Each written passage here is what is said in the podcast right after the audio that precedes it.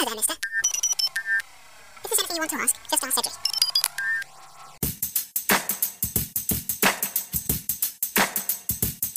Primeiro foram as lives, agora não se fala em outra coisa. Eu tenho medo é de abrir a geladeira e encontrar um drive-in. Seriam os drive-ins mais uma moda ou eles vieram para ficar? Eu sou Franklin Costa e esse é o podcast da Cápsula, conteúdo para mentes inquietas em busca de inspiração.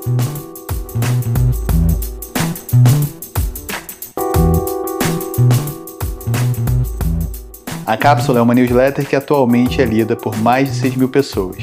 Nos apoia indicando-a para mais pessoas conhecerem também. www.oclb.com.br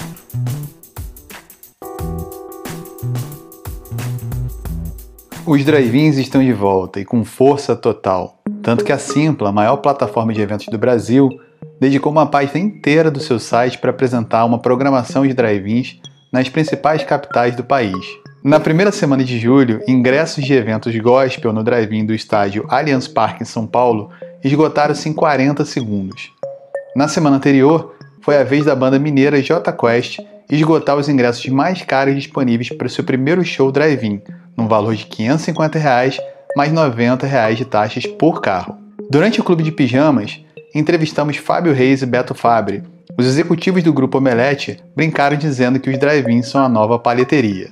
Para quem não se lembra, as paleterias foram uma febre em 2015, mas a moda acabou tão rápido quanto chegou. Dezenas de empresas tentaram surfar no modelo de negócios, mas a maioria fechou no mesmo ano. Afinal, será que os eventos drive-in terão o mesmo fim das paleterias? Quando o tempo dá um loop, outra doença, os mesmos motivos. Segundo o reporte do portal Food and Wine, o primeiro drive-in surgiu nos Estados Unidos em 1933. Porém, sua popularidade atingiu mesmo o nível máximo só na década de 50. O combustível para a primeira febre dos drive-ins veio de uma doença. Na época, a poliomielite. Donos de drive-ins anunciavam para pais, abre aspas, que desejavam manter seus filhos e a si mesmo protegidos de epidemias, fecha aspas, com avisos que destacavam frases do tipo estabelecimento protegido contra febre e pólio. Em 1958, havia 4.063 drive-ins nos Estados Unidos, de acordo com a United Drive-In Theater Owners Association. Porém, à medida que os shopping centers foram surgindo, e com eles as praças de alimentações, loja, estacionamentos, complexos com salas de cinema, os drive-ins foram ficando para o passado. Hoje, eles não passam de 365 em todos os Estados Unidos. Daí veio o novo coronavírus, outra doença e outro tempo mas com alguma coisa em comum: o renascimento dos drive-ins. A volta dos drive-ins é um tema aparentemente simples, mas complexo. O retrofuturismo desse fenômeno gerou uma calorosa discussão no grupo do WhatsApp, o Clube Comunidade. Composto por 200 profissionais da indústria do entretenimento e das experiências ao vivo, entre eles muitos produtores de eventos, nossa comunidade levantou questões interessantes. Até que ponto os drive-ins não evidenciam ainda mais as diferenças sociais do Brasil? Esse formato é elitista ou simplesmente é exclusivo? Dá para possibilitar o acesso para mais pessoas em mais lugares? E para quem produz? É um modelo de negócio sustentável? Afinal, cabem 285 carros no Allianz Parque, com 4 pessoas cada. Estamos falando de 1.140 pessoas no estágio. Essa conta fecha? E será que podemos considerar esse serviço como essencial? E a questão da sustentabilidade? E o deslocamento? Já deu para entender que é um assunto que aparentemente é simples, mas que levanta realmente questões bem complicadas. E antes que você tome partido de um lado ou outro, lembre-se que sim, estamos vivendo uma situação atípica, completamente fora das condições normais de temperatura e pressão.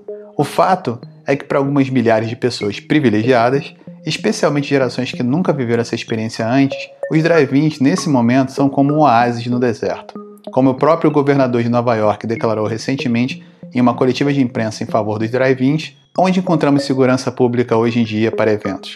Nos drive-ins, você está dentro do seu carro. Para quem trabalha com entretenimento, os drive-ins representam uma das únicas opções viáveis de sobrevivência. Também é uma forma de manter viva toda uma cadeia de empregos indiretos que giram em torno desse modelo. Sob o ponto de vista sanitário, parece fazer sentido afirmar que o drive-in é mesmo seguro. Então, apesar das ressalvas, os drive-ins vêm em boa hora. E são justamente nas questões sensíveis que marcas, empreendedores e a iniciativa privada podem encontrar excelentes oportunidades de oferecer novas experiências incríveis para o seu público. Fica a dica. E por falar em experiências de marca, tá aí três experiências em drive-ins que vale ficar de olho e que estão acontecendo lá fora. Primeiro é o Walmart Summer Camp. De olho no verão norte-americano, a rede de supermercados Walmart transformou seus estacionamentos em drive-ins e vai criar uma série virtual de conteúdos com astros do cinema como Drew Barrymore, Neil Patrick Harris, LeBron James e Idina Menzel. A Mitsubishi, marca de carro japonesa, também está investindo em uma experiência de luxo em parceria com uma rede de cinema inglesa. E o Häagen-Dazs, o sorvete delicioso em parceria com o projeto Secret Cinema, cria experiências imersivas com filmes clássicos em Londres.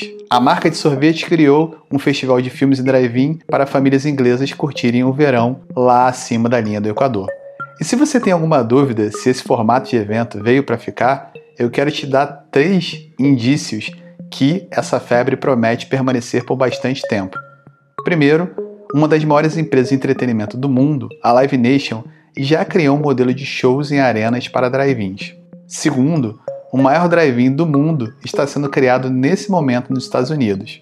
Por fim, o fenômeno foi destaque na Vogue desse mês, a Vogue norte-americana, com o título de The Good Old Fashioned Drive-In Movie is 2020's Most Delightful Trends, que significa algo do tipo a boa e velha moda dos drive-ins é a tendência mais deliciosa de 2020.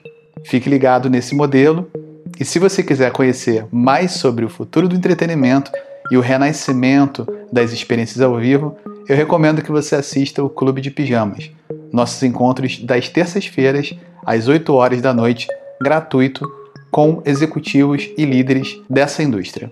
E se você quiser assistir às gravações passadas com mais de 20 horas de entrevistas do Clube de Pijamas, você pode assinar e assistir quantas vezes você quiser no site www.oclb.com.br/pijamas.